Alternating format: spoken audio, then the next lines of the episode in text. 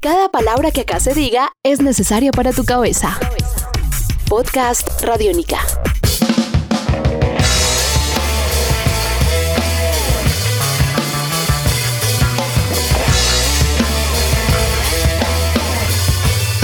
Podcast Radiónica. Los Mackenzie son una agrupación de sonido alternativo, jazz y garage rock blues que viene trabajando a buen ritmo en la ciudad de Bogotá como parte de una nueva generación de músicos y experiencias sonoras de la capital. El proyecto, liderado por los hermanos Nicolás y Andrés Mackenzie, tiene sus orígenes en el año 2014, tras reunir experiencias de grupos anteriores como los Pernicious Helmets. Ahora presentan al mercado su nuevo álbum homónimo, Los Mackenzie.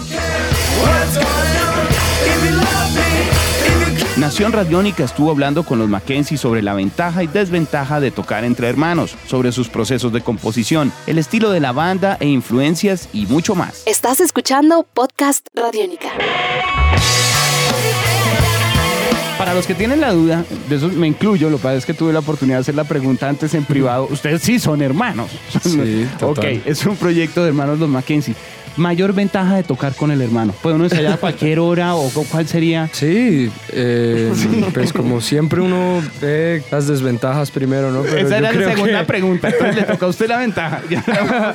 Bueno, para mí la ventaja de tocar con mi hermano sí es que estamos siempre juntos y hay una conexión ahí que es bastante extraña, ¿sabes? ok. Eh, es bueno porque mm, como músicos nos podemos seguir el uno al otro muy fácilmente en vivo.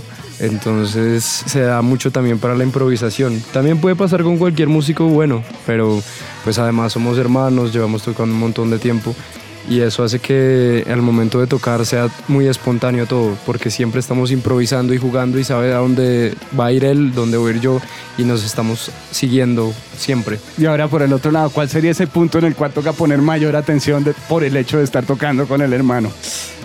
Pues yo no sé, es bien complicado para mí. Tocar con mi hermano me ha traído muchos problemas y muchas, muchos conflictos a ratos, ¿no? Como que cuando uno se parece tanto al otro, Las chicas se las mujeres no saben con quién irse. No saben quién es quién. Las mujeres son malas, son crueles. No saben qué quieren. Ese ha sido uno de las desventajas de tocar con el hermano. Y a nivel creativo lleva también como a, a tener que ser más exigentes, son eh, más entre sí o, o lleva también Pues, algún tipo de dinámicas que uno ni, lo ni se bueno- da cuenta que horas entra. Lo bueno es que hay, hay mucha confianza, ¿no? Hay mucha confianza para decir lo que usted está tocando está una basura.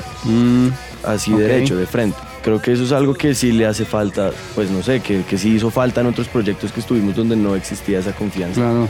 para mandar todo el mundo a Claro, volar. Es otra herramienta que, Claro. que va apareciendo también. Obvio. Y siempre uno va a seguir siendo hermano, ¿no? Entonces, Sí, no puedes escaparte de eso.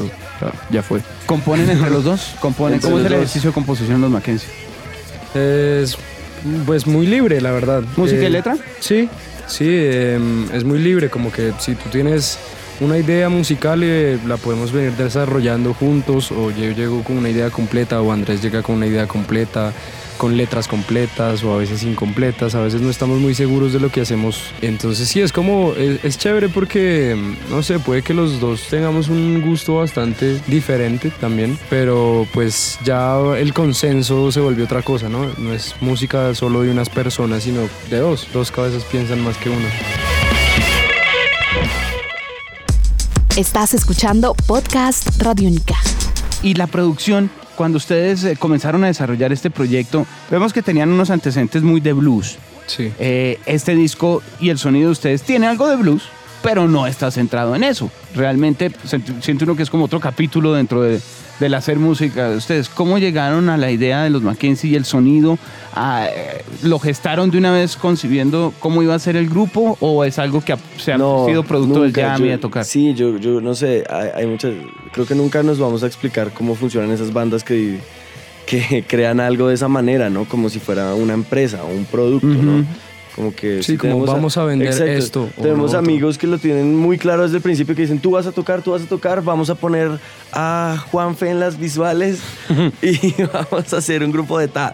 Nosotros Sí. solo tocamos los dos Y tocamos lo que nos gusta. Yo creo que los Mackenzie exacto. nunca van a estar definidos en realidad. Por eso vas a encontrar cosas muy diferentes en un mismo disco. Porque nunca vamos a, no, no somos definidos en cuanto a Sí, en cuanto a eso, no somos una banda de tal o de tal otra cosa. Nos gusta la música en general y de hecho nos gusta desde el reggaetón hasta la música clásica y como que hemos sido influenciados por solos de Miles Davis y por perreos de Tego Calderón hasta no sé, lo que sea. ¿Ustedes producen también y siempre han tenido la, la concepción del ejercicio en grabación también? eh, o... Sí. Sí, lo, eh, que pasa un poco cuando estamos grabando es que como todo es tan instantáneo, digámoslo así, entonces cuando estamos grabando siempre se nos ocurren un montón de ideas y un montón de cosas para eh, en el momento, como de improvisación, entonces es como, hey, ¿qué tal esto?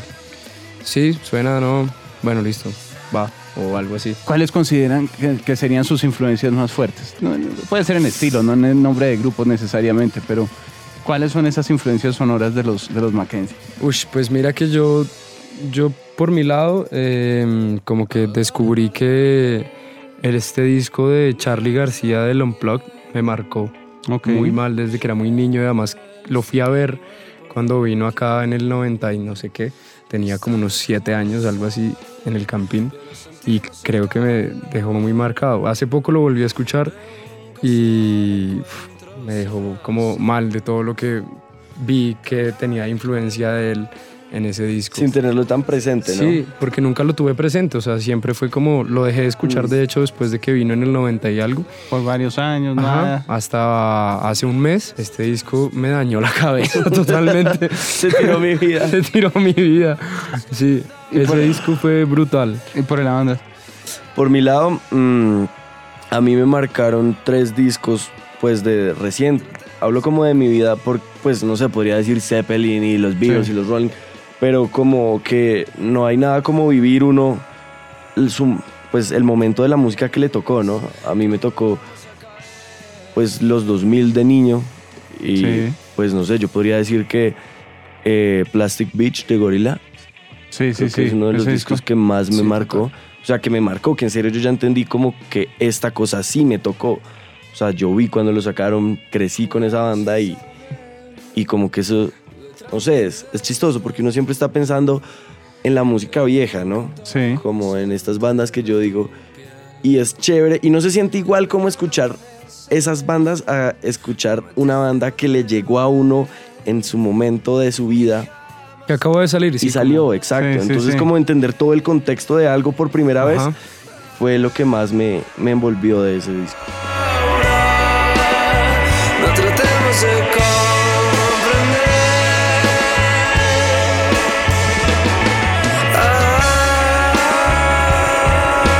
antes que volvamos a caer. Este es un podcast Radiónica. Descárgalo en radiónica.rocks. Podcast Radiónica.